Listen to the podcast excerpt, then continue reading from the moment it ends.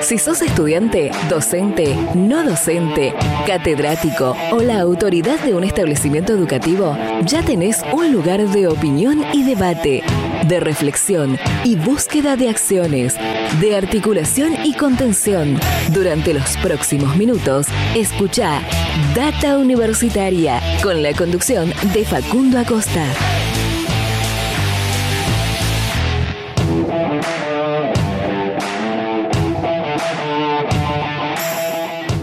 Hola, hola, hola, hola, ¿qué tal? ¿Cómo les va? Bienvenidos, bienvenidas una semana más a este programa de universidades verdaderamente federal, independiente y objetivo. Este programa eh, Data Universitaria Radio que está eh, comenzando su cuarto año consecutivo al aire. Eh, en muchas radios de toda la República Argentina. Por supuesto, ya que estamos comenzando, agradecerle a todas las emisoras que comparten semana a semana este ciclo radial y que nos permiten de esa forma conectar toda la República Argentina porque estamos eh, llegando a, desde Tierra del Fuego hasta Jujuy con este programa. Imagínense eh, la cantidad de, localidades que estamos conectando, eh, todo a lo, largo y a lo ancho de nuestro país, en este programa donde hablamos de educación, de ciencia, tecnología, de extensión, de vinculación, de temas como la, de investigaciones, de temas de la sociedad, de la política y de muchas otras cosas más que vamos a estar compartiendo a lo largo de estos programas, a lo largo de esta cuarta temporada de Data Universitaria Radio, eh, que ya que estamos comenzando también, los invito a que nos sigan en las redes sociales, arroba data universitaria en Facebook, en Instagram, arroba DT universitaria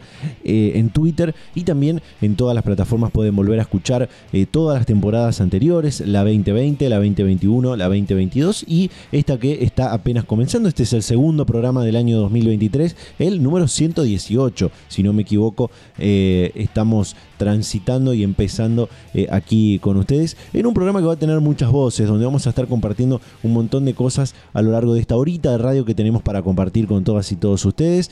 Eh, y por supuesto también eh, nos pueden leer durante toda la semana en www.datauniversitaria.com.ar, ahí con todo lo que pasa en el mundo universitario.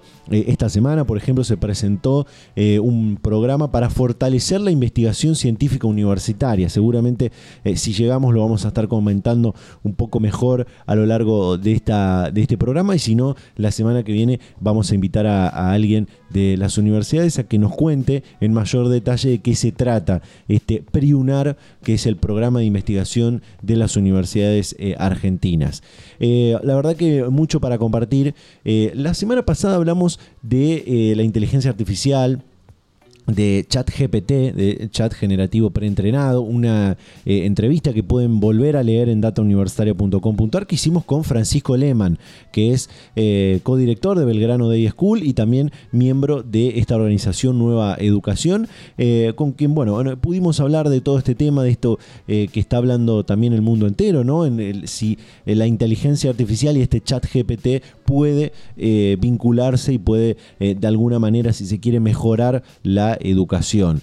Eh, y hoy vamos a estar hablando de la primera y única carrera gratuita y pública que hay en nuestro país de ingeniería en inteligencia artificial. Ya después de este comentario y eh, mediante un separador vamos a hacer eh, vamos a, pasar a compartir esa comunicación. También en este programa vamos a estar eh, compartiendo una entrevista que pudimos realizar esta semana con la actual y nueva presidenta de eh, la Federación de Estudiantes Universitarios a nivel nacional, mejor dicho, de la Federación Universitaria Argentina, quien es Piera Fernández de Piccoli, una estudiante de la Universidad Nacional de Río Cuarto, que en diciembre del año 2022, en, hace, hace pocos meses atrás, asumió, fue fue electa y asumió como nueva eh, representante de este gremio estudiantil a nivel nacional y bueno, eh, pudimos charlar de toda esa agenda eh, de estudiantes universitarios que hay y, otros temas más que, va a estar muy interesante compartir con, todos ustedes. Y también en un rato vamos a estar eh, charlando con el rector de la Universidad Nacional de Avellaneda, Jorge Calzoni, una universidad joven eh, de estas universidades que son eh, catalogadas como las universidades del Bicentenario, porque fueron creadas más o menos allá por el 2010, y una universidad que a pesar de ser joven tiene muchas cosas para comentar, muchas novedades, y también es una de las universidades que se ha expandido a lo largo y a lo ancho del país, casi igual que este, que este programa, se ha, se ha expandido a lo largo y a lo ancho del país con diferentes nodos de educación a distancia donde se pueden estudiar las carreras que ofrece en este caso la UNDAD.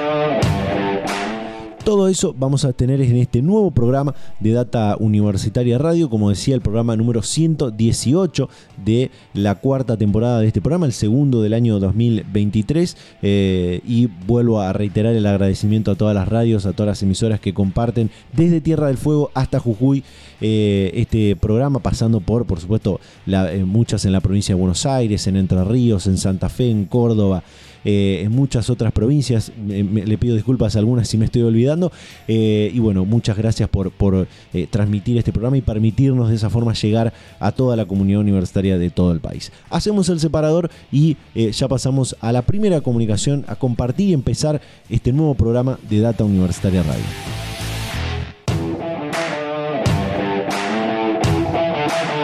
Data Universitaria. Información, comentarios, entrevistas, investigaciones, todo lo que te interesa saber del mundo universitario.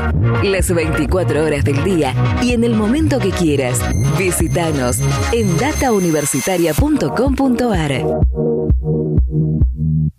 Como decíamos, la inteligencia artificial es hoy una de las disciplinas que eh, más está creciendo, que más se está difundiendo a nivel mundial. Eh, está hoy en boca de todos, ¿no? Las revoluciones tecnológicas que está teniendo la inteligencia artificial, desde eh, un pensamiento computacional entre sus lenguajes y con este chat GPT, por ejemplo, que es quizás hoy la, herramienta que más ha revolucionado al mundo entero y sobre todo a su aplicación la aplicación de ChatGPT en la educación eh, básica, en la educación obligatoria y quizás también en la educación universitaria.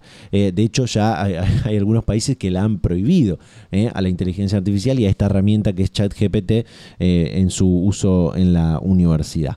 Eh, y como decíamos, hay una eh, carrera eh, gratuita y pública en nuestro país, hay otra que es de carácter privada, y hoy vamos a conocer a la Ingeniería Artificial de la Universidad Nacional del Litoral, porque esta semana pudimos hablar con el doctor Leandro Di Persia, docente, investigador de esta universidad y director de esta ingeniería que ofrece la Facultad de Ingeniería y Ciencias Hídricas de la Universidad del Litoral. Compartimos. Sí, sí, la verdad que estamos muy contentos de, poder lanzar esta oferta que creemos que además llega en el momento justo en, que eh, hay una enorme visibilización e interés en la sociedad por estos temas, ¿no? Sí.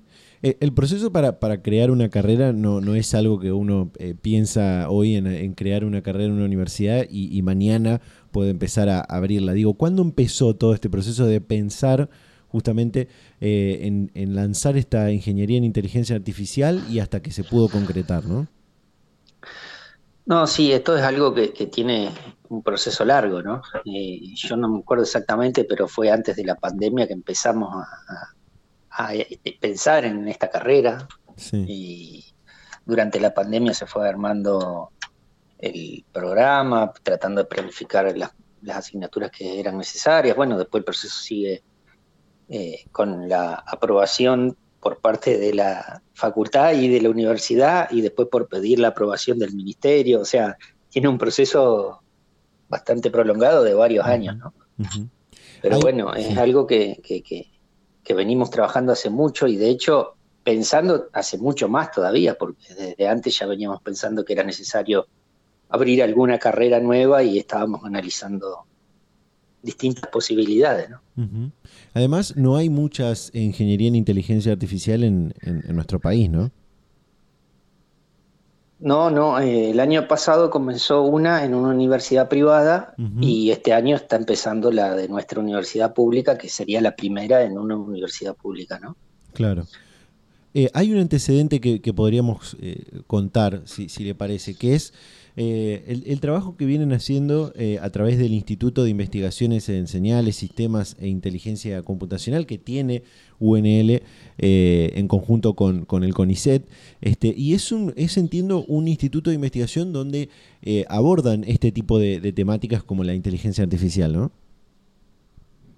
Sí, eso es, algo que tiene sus, años también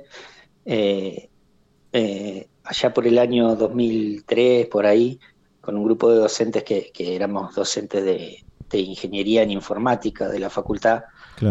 Empezamos a investigar y a trabajar en, temas relacionados con inteligencia artificial y bueno, a generar primero un, grupo de interés, un grupo de investigación dentro del ámbito de la facultad y a medida que fuimos creciendo logramos finalmente crear este instituto que tiene dependencia de CONICET y de de la Universidad del Litoral, que funciona en la sede de la Facultad de Ingeniería y Ciencias Hídricas de la UNL, y bueno, que hoy en día tiene del orden de 50 personas trabajando, ¿no? Bien. Y en ese momento cuando eh, eh, usted me decía recién, eh, allá por el 2003, que empezaron a, trabajar en esto y, a pensar también ¿no? en la inteligencia artificial, ¿de qué se hablaba de inteligencia artificial hace 20 años atrás con, lo que se está hablando hoy? Digo, hoy está ChatGPT, están un montón de, cosas de inteligencia artificial muy en boca de, de todos, pero ¿cómo era eso hace 20 años atrás, no? No, era más o menos lo mismo. Las tecnologías que están usándose hoy ah, son redes neuronales y nosotros trabajamos en redes neuronales en esa época. Lo que ha cambiado, eh, yo siempre lo cuento, eh, lo que ha cambiado en los últimos años es eh, dos, cuestiones clave que han sido el acceso a, una serie de, de recursos de hardware, que son particularmente las placas gráficas GPU que permiten paralelizar los cómputos y hacer eh, mucho más rápido los cálculos que, necesitarías por ahí días o semanas para hacer en una computadora común. Que bueno, en esa época obviamente eso no teníamos, ¿no? Claro. Y lo otro que ha cambiado es una serie de, desarrollos eh, teóricos en, cuanto a los modelos de redes neuronales que han permitido que se entrenen redes, redes neuronales con mucha mayor profundidad, con muchas más capas y parámetros que antes. Entonces, no se podía por una cuestión teórica, una limitación teórica que no nos permitía entrenar esos modelos más grandes. Bueno, eso se logró vencer, por lo tanto podemos hacer modelos mucho más grandes. Pero ahí llega la segunda limitación, que es tecnológica. No teníamos capacidad de cómputo y ahí llegó la, eh, las placas gráficas para ayudarnos. Y entonces tenemos, lo que tenemos es que son básicamente o de fondo las mismas ideas que teníamos hace 20 años, 30 años, pero eh, potenciadas con estas capacidades que, bueno, han permitido hacer cosas más eh, arriesgadas, digamos. Y los problemas que, que, apuntábamos eran los mismos, lo único que no teníamos capacidad para resolverlos, simplemente. Claro, claro. Eh, y a día, a día de hoy, eh, ¿cómo, ¿cómo, ve las posibilidades que, hay eh, en, torno a la inteligencia artificial, a todo lo que, lo que puede crecer? esto que estamos que, que, le mencionaba antes, ¿no? este tema de chat GPT, que parece ser como una gran revolución de la, de la inteligencia artificial y de estos, estas, como usted decía, las redes neuronales eh, computacionales, que hoy parece que es una, una, mega revolución, pero estamos ante quizás eh, algo muy, ante la antesala de lo que, lo que va a ser ¿no? la, inteligencia artificial en unos años. Sí, la verdad que es un fenómeno muy interesante, que lo, lo que estamos viendo gracias a, estos avances decía que, bueno, obviamente aparecen arquitecturas nuevas, modelos nuevos todo el tiempo, pero bueno, eh, básicamente de fondo tienen todos la, misma idea de cómo se entrenan y cómo se arman, ¿no? Eh, y lo que estamos logrando es correr la frontera de lo que creíamos posible, básicamente. Eso es lo que ha cambiado, ¿no? Eh, qué sé yo, uno piensa, ¿qué, qué es lo que uno considera que un algoritmo es inteligente? Y si uno lo pensaba hace, no sé, 60 años o 80 años, eh, una calculadora capaz que decían que era inteligente, porque permitía hacer cálculos muy rápido. Claro. Cosas que antes no tenían. Bueno, y así hemos ido corriendo la frontera. Cuando yo eh, nosotros empezamos a trabajar en esto, eh, trabajamos en reconocimiento automático del habla. Eso es un problema que hoy en día está súper resuelto con las máquinas actuales. Traducción automática de un idioma a otro, eso también está resuelto. Eran problemas que en ese momento para nosotros eran como la frontera y era algo a lo que aspirábamos y bueno, con estas tecnologías se han logrado resolver en los últimos años muchos de esos problemas eh, tabú, digamos, que eran como era el límite de lo que podíamos hacer. Y bueno, eh, eso es lo que ha causado todo este, este boom, ¿no? Que podamos estar resolviendo eh, tareas muy complejas que parecían muy difíciles y de golpe con esta tecnología estamos derrumbando una barrera tras otra. Claro. Eh, hoy se habla mucho de ChatGPT, pero hace seis meses se hablaba de DALI, que, generaba imágenes muy realistas a partir de descripciones textuales. Eh, o sea, esto va cambiando todo el tiempo, digamos, y aparecen nuevas aplicaciones, nuevos, eh, nuevas tecnologías y, aparecen nuevos desafíos que tenemos que encarar, como, por ejemplo, cómo garantizamos la calidad de, esas inteligencias artificiales que largamos, que, no generen daños a la gente, que tengan en cuenta las minorías, que, bueno, un montón de temas que se están estudiando también hoy en día, porque bueno, como siempre pasa cuando algo avanza muy rápido, eh, por ahí no se llega a analizar en profundidad cuáles son los riesgos, ¿no? Claro, claro. Así que bueno, es importante ese tema también. Seguro. Eh, para, para, ir cerrando y para promocionar mucho más eh, esta, esta carrera, que es la, la, primera que se abre en una universidad pública, como decía al principio, eh, hay, hay una, una cuestión muy, muy interesante que tiene en la, en la estructura ¿no? de, del plan de estudios, que es que en, en, un momento más avanzado de la, de la carrera los estudiantes pueden ir eligiendo materias para construir y definir quizás su, su eh, perfil profesional, ¿no? Aquello a lo que se van a dedicar cuando, cuando terminen la, carrera universitaria. Es así, ¿no? Sí, sí, precisamente, es así. Fue pensado de entrada así, porque bueno, eh, la inteligencia artificial es muy amplia, tiene aplicación en diversas áreas, en software, en hardware, en mezclas de ambos, en distintos tipos de problemas.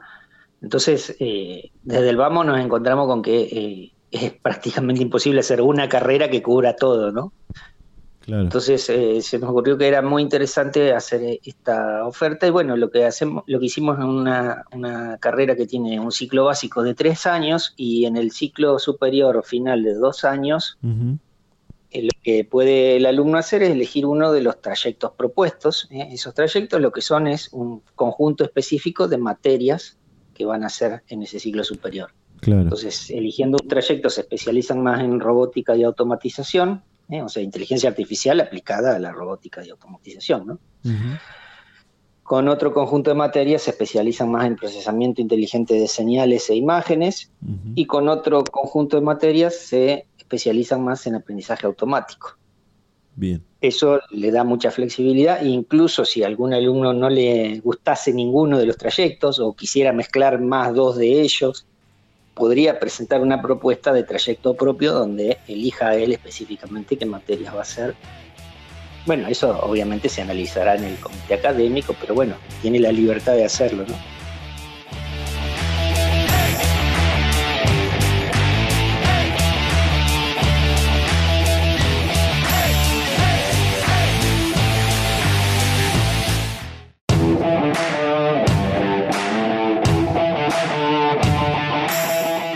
Ya estamos de vuelta con más eh, Data Universitaria Radio, este programa de universidades verdaderamente federal, independiente y objetivo, acá donde hablamos de educación, de ciencia, de tecnología, de investigaciones, de la extensión, de la vinculación, de temas sociales, de temas políticos y de muchas otras cosas más a lo largo de esta pequeña hora de radio que tenemos para compartir con todas y todos ustedes. Como anunciábamos en la apertura, esta semana pudimos hablar con Piera Fernández de Piccoli, esta estudiante de una universidad del interior del país, de, en, la ciudad de Río Cuarto, la Universidad Nacional de Río Cuarto, que en diciembre del año 2022, hace pocos meses atrás, tres o cuatro meses atrás, se eh, fue electa y asumió como nueva presidenta de la Federación de, eh, la Federación Universitaria Argentina, este gremio de estudiantes universitarios a nivel nacional. Eh, y esta semana pudimos hablar con ella y nos contó toda esta agenda universitaria, agenda estudiantil y las necesidades y preocupaciones también que tienen los estudiantes universitarios ante la situación actual. Compartimos esta comunicación, esta entrevista con la presidenta de la Federación Universitaria Argentina. ¿Qué se siente para un estudiante del interior, una estudiante, universitaria del interior del país, llegar a ser la, podríamos decir también, la máxima representante del gremio estudiantil a nivel nacional, ¿no? Mira, la verdad que siempre este, pienso que tiene como un doble sentido importante, ¿no? Por un lado es este, un orgullo inmenso, este, porque, bueno, es una situación que, que probablemente uno le cuesta mucho imaginarse, que, eh, que, ve como muy lejana, sin lugar a dudas. Entonces, bueno, de verdad que se siente como un enorme orgullo y alegría poder estar representando una universidad del interior del interior, digo yo siempre, ¿no? Pero a su vez también conlleva una, responsabilidad muy importante, ¿no? Em, porque creo que tiene que ver también con la necesidad de poner este, esa perspectiva, esas particularidades que tenemos las universidades de, tamaño relativamente más pequeño, este, de territorios, digo, del interior del país, este, con menos longevas probablemente que muchas de las universidades tradicionales. Bueno, digo, también se trata de cómo uno pone toda esa perspectiva em, a la hora de tomar definiciones, a la hora de, dar este, discursos, a la hora de, construir este, programas. Em, y bueno, y, creo que también eso se valora mucho cuando, cuando voy transitando por las distintas universidades. Este, y sobre todo sentir también que hay universidades más nuevas, más pequeñas, que en algún punto se sienten representadas porque se dan cuenta de que uno realmente entiende cuál es la realidad que se vive allí, ¿no? Claro, claro. Eh, empecé por, por esto porque, digo, también en, el, en el interior, quizás en las universidades, como decías, las, las más grandes, las más longevas, aquellas que tienen un, caudal de estudiantes mucho más, más grande, eh, hay quizás eh, inconvenientes con el, con el estudiantado un poco más, más, más grandes también, ¿no? Pero en el interior también suceden cosas, digo, no porque son, sean eh, quizás menos, eh, pasen, pasen menos cosas, ¿no? Tengan, menos dificultades, digo. Yo te diría que los problemas muchas veces hasta son los mismos. Este, probablemente la, la capacidad de movilización y la visibilidad sea más compleja de construir. Claro. Este, pero no por eso no hay. Digo, a ver, nosotros en, la Universidad Nacional de Río Cuarto tenemos una lucha histórica este, con la cuestión del transporte público. Em, como todo el movimiento estudiantil argentino, ¿no? Particularmente este año en Río Cuarto hubo un cambio en el sistema de transporte, em, lo cual eh, lo ha deteriorado este, absolutamente y está todo el movimiento estudiantil movilizado este, en la organización de marchas, en la participación de las comisiones, en los medios. Hace una semana atrás este, estuve en la ciudad de Pergamino, en la UNOVA, donde allí también estaban los estudiantes haciendo una junta de firmas para pedir la extensión de un colectivo este, hasta una de las este, hasta una de las sedes, digamos, de cursado que tenían los estudiantes, que está a 7 kilómetros de la ciudad y no llega el transporte público. Sí. Este, y bueno, digo, y, pensamos en transporte y pensamos en boleto y también pensamos en las grandes ciudades, ¿no? Claro. Em, bueno, digo, la Federación Universitaria de, Buenos Aires está en este momento juntando firmas porque comienzan las clases y le van a cerrar la estación de subte que llega a la facultad. digo, hay cuestiones que son transversales, digo, quizás cómo uno teje y debe construir, digo, este, estrategias para visibilizar eso de cara a la sociedad, probablemente sean distintas. Probablemente en una ciudad más grande es más fácil acceder a los medios, este, em, es más usual hacer movilizaciones que sean masivas, pero no por eso no hay, digo, puntos en común eh, en, las problemáticas y en las miradas, digo, que, que tienen los estudiantes sobre y sobre los problemas que tiene la universidad y las ciudades también, ¿no? Eh, abriste una pestaña ahí que, eh, es interesante y va en línea con esto que estamos hablando, eh, que son los problemas transversales, ¿no? El, del transporte seguramente es común a, todas las ciudades que tienen una, una universidad nacional, debe ser seguramente algo común. Pero en este recorrido que seguramente venís haciendo desde diciembre hasta, hasta ahora, hasta marzo que, estamos haciendo esta comunicación, ¿qué otras cosas encontrás en, en cada una de estas universidades nacionales que has podido recorrer que te cuentan las y los estudiantes, ¿no? Sí, lo primero que, se ve mucho este, y que creo que de ahí derivan muchas de las otras, los otros desafíos o problemáticas que estamos enfrentando los estudiantes es que la universidad, y ayer se lo trasladamos, ayer tuvimos reunión con el ministro de Educación de la Nación, con Jaime Persic, y le trasladamos nuestra preocupación porque el contexto socioeconómico este, que estamos atravesando, la crisis económica que estamos atravesando. Ayer, bueno, también salió este, el número de la inflación. Em, realmente está impactando de manera directa sobre el ingreso, la permanencia y el egreso de los estudiantes en la universidad pública. Em, y esto, digo, genera eh, luego una serie de problemas. En primer lugar, que tenemos un sistema de becas, este, en particular las becas Progresar, que son las becas nacionales, con montos que están absolutamente atrasados y que no alcanzan hoy, en, este contexto, para el sostenimiento real y efectivo en la educación superior.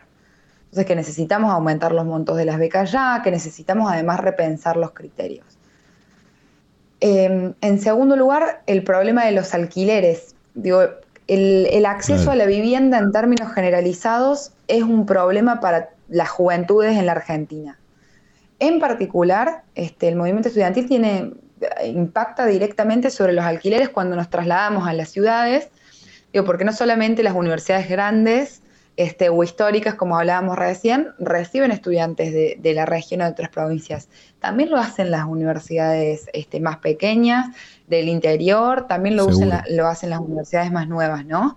Este, y hoy la verdad es que tenemos una ley de alquileres que generó los efectos contrarios a los que quiso producir en, sus inicios, este, que el Congreso tiene frenado hoy el debate que no hay oferta de viviendas para alquilar, que no hay precios de referencia. Este, y creo que ahí, digo, este, también el sistema educativo mira para otro lado, ¿no? Como si, bueno, ese es un problema de los inquilinos, no de los estudiantes. Y no, bueno, este, los estudiantes somos una parte importante de quienes alquilan en todo el país. Claro. Este, por mencionarte algunos más, digo, intentando ser este, amplia con todo lo que abarco, la cuestión de em, el nivel medio, la vinculación con el nivel medio, hoy digo, este, se notan cada vez más en la universidad las desigualdades profundas que eh, existen en la escuela secundaria. Y eh, creo que ahí la universidad pública debe hacerse cargo de manera urgente eh, y por ello, como un poco rápido también, una cosa que estamos notando mucho y que estamos laburando es la cuestión del acceso a la salud mental en los estudiantes universitarios, que sobre todo post pandemia, este, nada, preocupa, preocupa y debe ocuparnos. Seguro. Eh, me voy a tomar de esto, esto último que, comentás, eh, esta eh, brecha enorme que hay eh, e histórica a la vez eh, entre la, finalización de la escuela secundaria o de la educación obligatoria y el, pasaje a la universidad para aquellos que, deciden ¿no? seguir estudiando. y acá hay un tema que también lo puedo linkear, si se quiere, con una tasa que hay, una estadística que hay de la cantidad de chicos que ingresan a la universidad pero en primero o segundo año de, su carrera universitaria terminan abandonando la universidad. ¿no?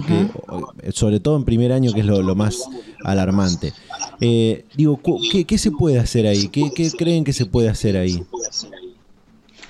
Bueno, me quedé pensando en, una cosita antes que me gustaría decirte cuando dijiste, bueno, esta desigualdad que es histórica, ¿no?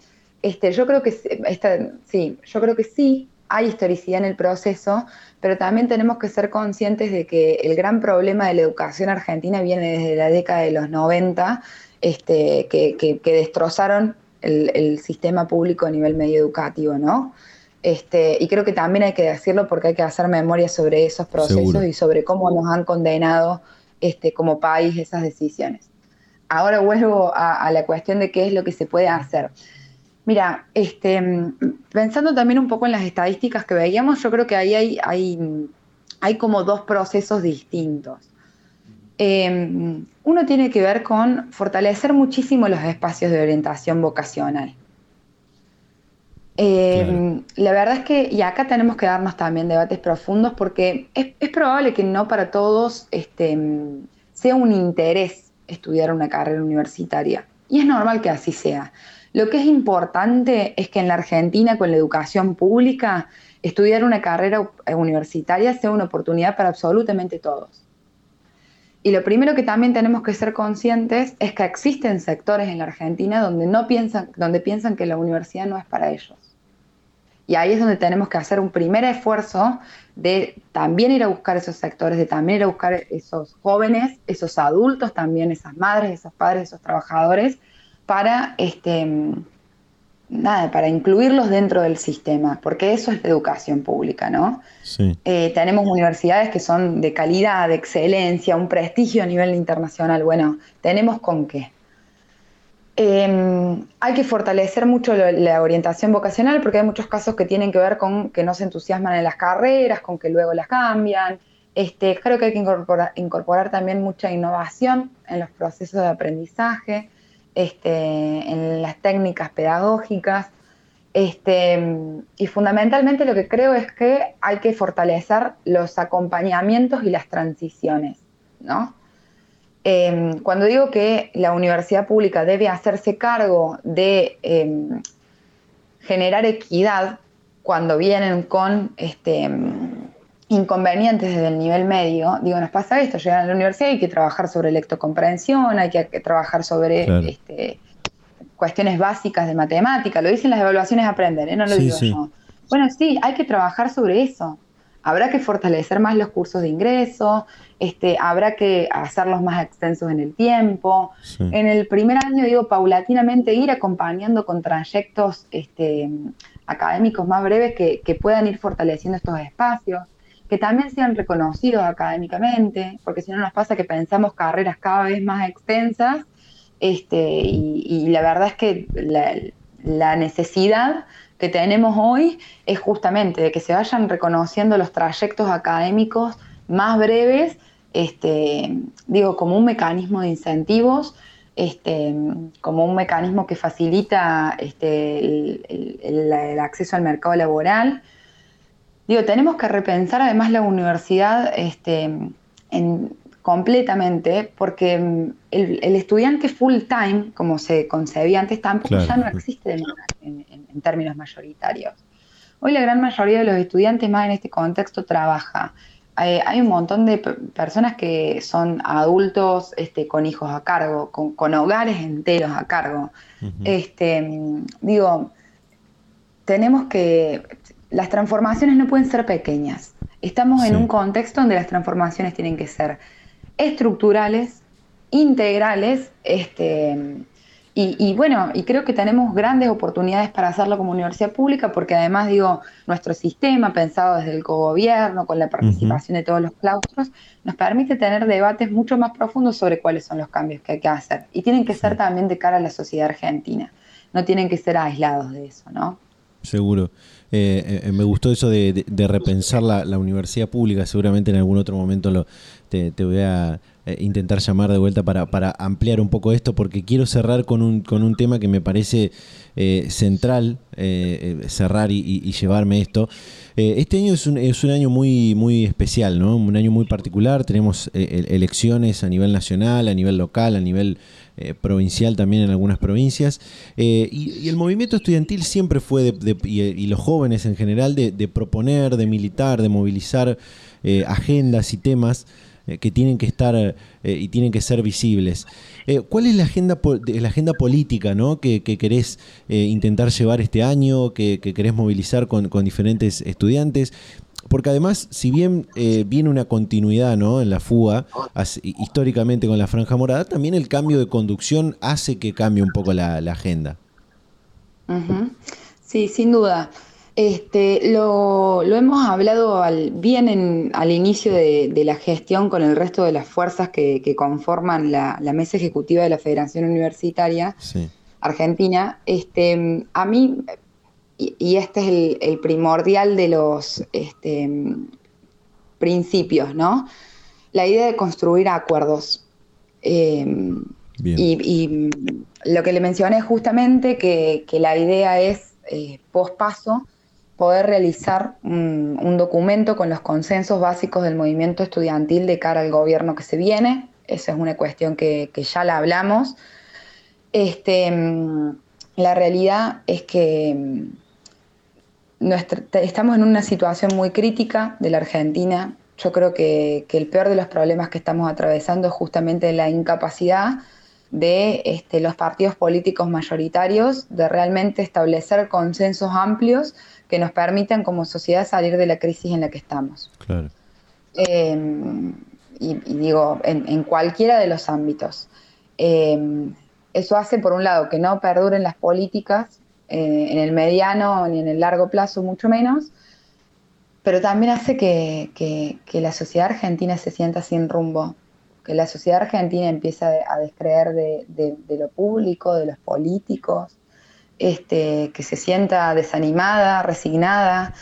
Em, y digo, y ahí la dirigencia política toda también es responsable y se tiene, eh, de, este, de que empiecen a crecer discursos que son tan peligrosos para la democracia argentina, em, como los que estamos viendo que, cobran fuerza hoy lamentablemente.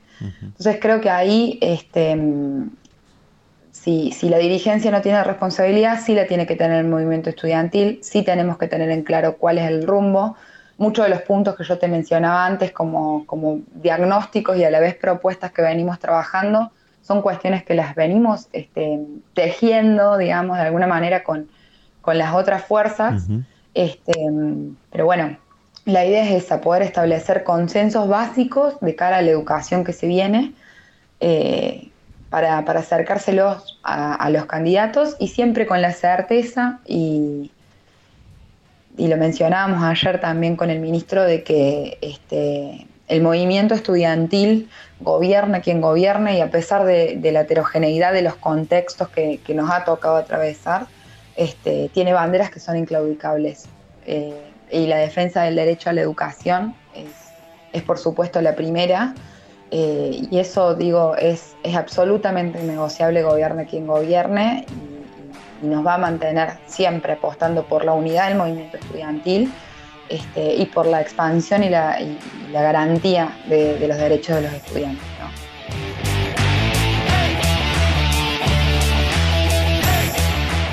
Hacemos un breve corte, ahí pasaba esta comunicación. Eh, grandes temas podemos sacar aquí, podemos seguir abriendo varias pestañas sobre eh, cosas que, nos fue contando eh, Piera Fernández, la presidenta de la Federación Universitaria Argentina. Hacemos una breve pausa y ya seguimos con más Data Universitaria Radio.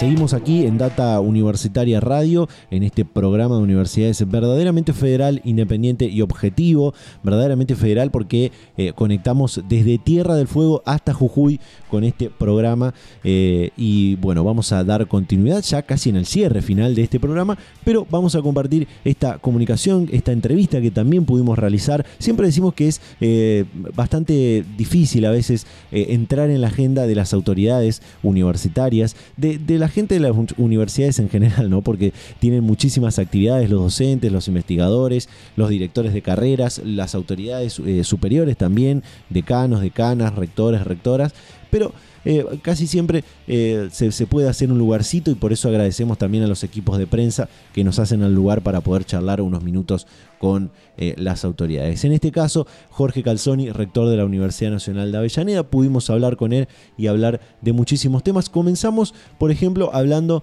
del impacto que tuvo la pandemia sobre algunos paradigmas que tenía la educación, en particular la educación universitaria, y cómo se han construido a partir de eso varios paradigmas nuevos en el mundo universitario. Compartimos.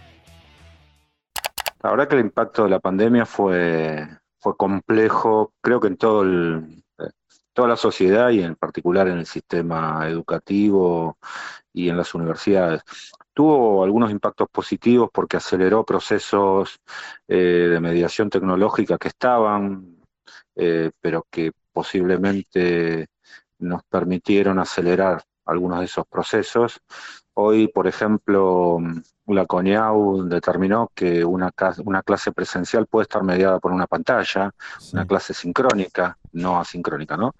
Y, eso anteriormente no, era todo un tema de debate, de discusión, ¿no? Era la presencialidad, era la cuestión física nada más. Eh, hoy eso, eso existe, hay, hay tecnología en las aulas como para poder hacer clases híbridas, eh, se actualizó normativa, que en términos generales. Y también lo, que sucedió fue un fenómeno que al principio de la pandemia ah, se incrementó la cantidad de estudiantes y ya el segundo año, ya el año pasado, con el regreso a la presencialidad hubo una merma. Hoy este año volvemos a recuperar eh, cantidad de estudiantes eh, y casi te diría que estamos en el, ingreso eh, normal, el que veníamos hasta el 2019, digamos, ¿no?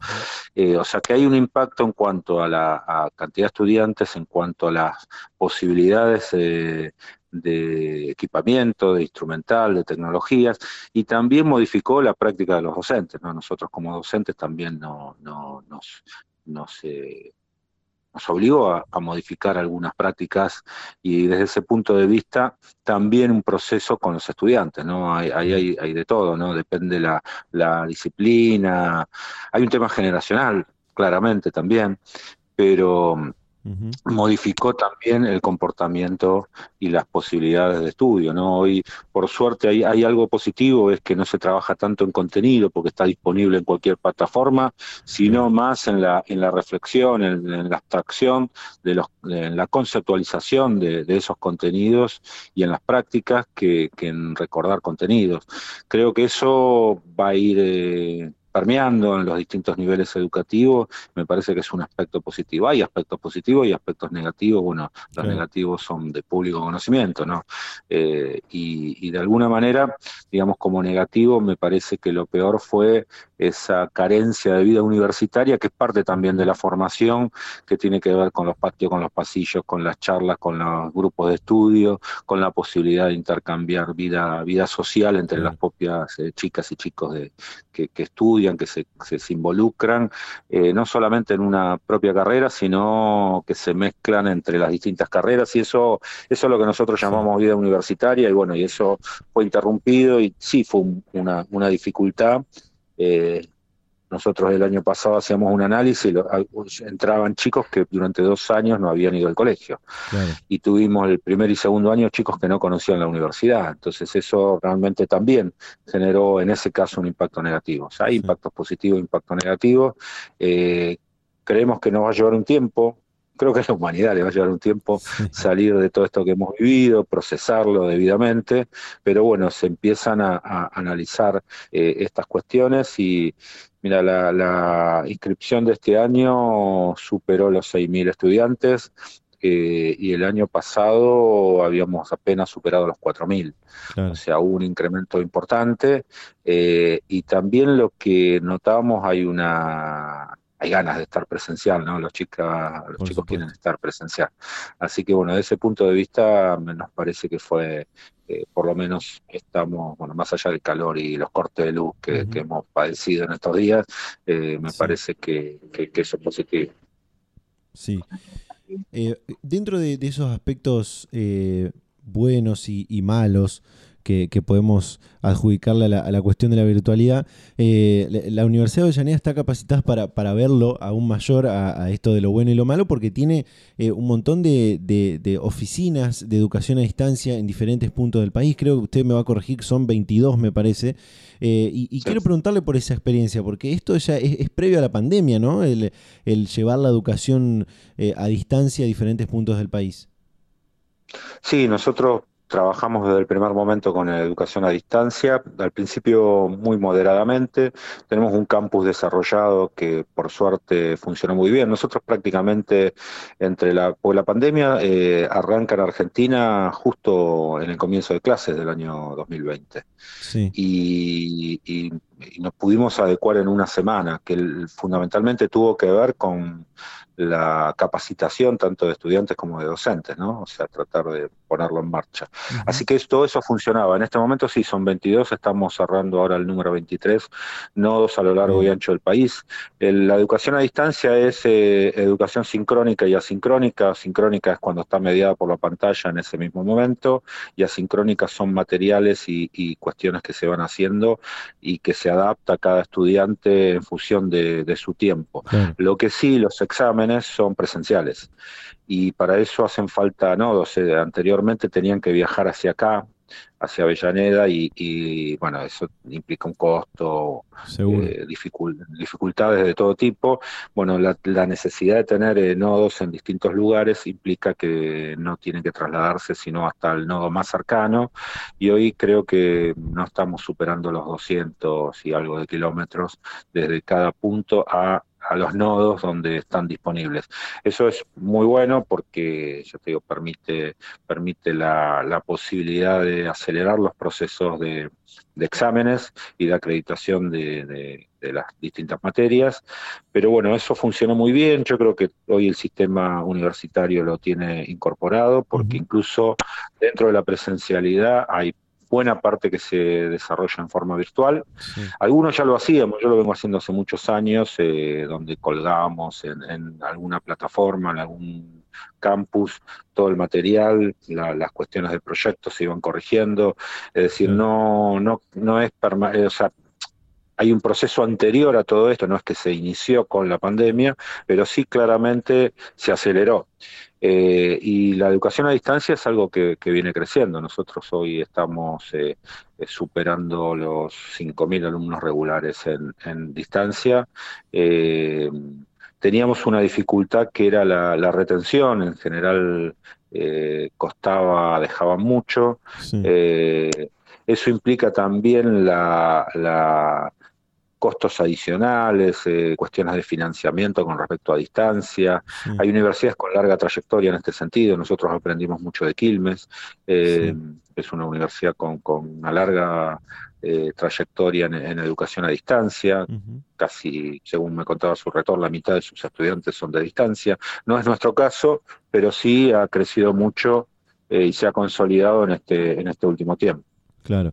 Además, la, Universidad de Avellaneda, una, una, universidad joven, digo, es de, del grupo de, universidades eh, conocidas como las del Bicentenario, este, y, y, esa juventud, se, se a, medida que van pasando los años, también eh, es, es, cada vez más crecimiento, digo, em, y una apuesta también de, de, los jóvenes para, para estudiar, porque este número que usted marcaba al principio de, de la cantidad de inscriptos que han tenido para este ciclo lectivo 2023, eh, refleja eh, eh, a, mi forma de verlo dos cosas. Una, una apuesta por la universidad, como le decía, y la otra, que los, jóvenes en general siguen buscando su futuro aquí en, aquí en nuestro país, en, las, en, las en la educación universitaria pública. Digo, tener esa, esa, posibilidad y esta cercanía ¿no? con, la, con la universidad e, es importante. Sí, totalmente, incluso la vinculación. Mira, ayer entregamos la el primer título de doble carrera, de doble titulación. Doble titulación es cuando dos universidades entregan un mismo título, en este caso con la UNEX de Brasil. Eh, es un lugar que se llama Crisiuma, está muy cerca, bueno, para los argentinos pueden referenciar Florianópolis, pero está a 200 kilómetros metido hacia adentro en Brasil. Eh, un chico que se recibió de licenciado en diseño industrial, hizo la condición para tener el doble título es a cursar un año en otra universidad. Hay una chica que fue para allí, nuestra, Argentina, y un chico brasilero que vino, Cayo, que vino aquí y ayer le entregamos el título. Fue una experiencia novedosa en Argentina de eso. Bueno, esa, esa juventud de la que hablabas creo que tiene que ver con estas cosas, poder intentar estas cosas. Y de alguna manera eh, bueno, nos dio mucha felicidad. Y también hay, dos fenómenos con estos que decir. Primero, las universidades del Bicentenario pudieron contener una cantidad de personas eh, y una edad promedio mucho más alta que la común, digamos, ¿no? El ingreso era con gente que en alguna vez intentó estudiar o, había empezado y no pudo continuar y que, bueno, al tener la cercanía pudo, pudo hacerlo. La edad promedio del primer año nuestro fue de 34 años, para que tengas idea, fue muy alto. Eh, y hoy ha bajado muchísimo, estamos cerca de los 20 años. Eh, de todas maneras, ayer nos, nos, decía algún rector, el promedio de estudiantes eh, de, ingreso es del 67% alrededor de 20 años. Quiere decir que todavía eh, tenemos que permear un poco más en, los jóvenes, ¿no? Y hay, discusiones con respecto a esto, que tiene que ver con la duración de las carreras, con la, con la retención, con el cambio de carrera. Los jóvenes no siempre eh, inician una carrera, la continúan al año, mm, deciden que no les gustó y van por otro lado. Bueno, todos esos fenómenos complejos que se van dando en los ingresos en las universidades es, es un aspecto que eleva la edad promedio. Y lo segundo tiene que ver con que han bajado en nuestras universidades, han bajado muchísimo eh, la edad de ingreso. Tienen a mi, mi entender, eh, los análisis que hacemos que ver con varios factores. Primero, la confianza, ¿no? Universidades que inician nuevas, por ahí no generan la confianza al principio, no se sabe de qué se trata, entonces hay un tema de confianza. Lo segundo, la transmisión, digamos, de, determinadas carreras. Hay carreras que, que después el boca a boca va funcionando en, la en función de la inserción de esos graduados. Nosotros estudiamos mucho cómo los, los, graduados se insertan en el mercado laboral, ¿no? Nos interesa saber qué es lo que pasa ahí para corregir eh, factores académicos en lo que es el proceso de enseñanza. Así que bueno, todas esas cuestiones tienen que ver con eso. La cercanía es fundamental. Yo siempre digo, un chico, por ejemplo, que quería estudiar arquitectura, ir a La Plata implicaba una hora y media para ir, o ciudad universitaria, calcularle también en promedio hora y media en esos horarios donde tienen que transitar y cruzar toda la capital hasta ciudad universitaria y eso es ida y vuelta, tener que calcularle tres horas, es imposible que pueda hacer otra actividad. Hoy eh, hacerlo aquí en, Avellaneda implicó que, toda una zona del conurbano sur pueda estudiar, por ejemplo, eh, arquitectura, ¿no? Como tantas otras carreras que, que, también la cercanía permite, permite un desarrollo que antes era impensado, ¿no? Para, para esos chicos. Es decir, que, con eso eh, puedo, puedo tomarme eso para decir eh, que estaría de acuerdo, por ejemplo, con eh, continuar expandiendo aún más el, sistema universitario argentino en la provincia de Buenos Aires y, en otras provincias, ¿no? Sí, yo creo que hay, mira, la cantidad de, hay estudios hechos. la CONIAC tiene un estudio que yo no lo recuerdo de memoria, pero de cantidad de universidades por, por habitante, ¿no? O sea, y nosotros estamos muy por debajo de Brasil y México, por ejemplo, que son sistemas comparativos, digamos, eh, en cantidad de universidades. Lo que personalmente creo que tiene que haber una planificación eh, con respecto a, a dónde ubicarlas, donde debería haber accesos de distintos tipos y que todos los argentinos vivan donde vivan tengan la posibilidad de acceder a la educación superior, ¿no? A la universidad. Así que sí, seguramente nos faltan universidades, hay que estudiar cómo, dónde, eh, analizarlo bien. Eh, hay procesos de, debate, de discusión. En esto el CIN ha cambiado la postura. Antiguamente se oponía a toda creación de universidades, actualmente no es así, sino que lo analiza con, analiza la pertinencia, analiza la oferta, busca la no competitividad entre universidades, que nos parece que no sería bueno. Eh, así que bueno, desde, ese punto de vista me parece que nos debemos también los argentinos un debate con respecto a cómo planificar el sistema de universidades a lo largo y ancho del país. Lo bueno en el gobierno de Cristina fue que se alcanzó eh, cubrir todas las provincias. La última que no tenía era Tierra del Fuego, que tiene una universidad que, realmente funciona muy bien en Ushuaia y tiene sedes en Río Grande y algunas sedes más por allí.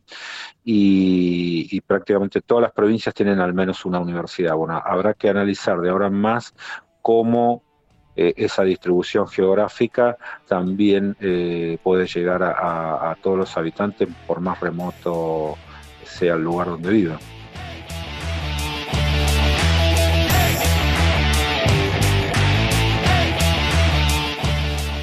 Y de esta manera llegamos al final de este Data Universitaria Radio del día de la fecha, el programa número 118 de este cuarto año consecutivo haciendo este programa federal, independiente, objetivo, con muchísimos temas y muchísimas voces que vamos compartiendo a lo largo de esta hora de radio. Como decía al principio, gracias a todas las emisoras, a todas las radios que nos permiten llegar a toda la comunidad universitaria de todo el país. Eh, insisto, desde Tierra del Fuego hasta Jujuy, pasando por un montón de otras provincias, Buenos Aires, Entre Ríos, Santa Fe, Córdoba, eh, muchas otras provincias que eh, emiten, en alguna localidad emiten este, este programa de Data Universitaria Radio que hacemos con tanto gusto y tanto, eh, tanto tanta dulzura ¿no? y tanto conocimiento que compartimos.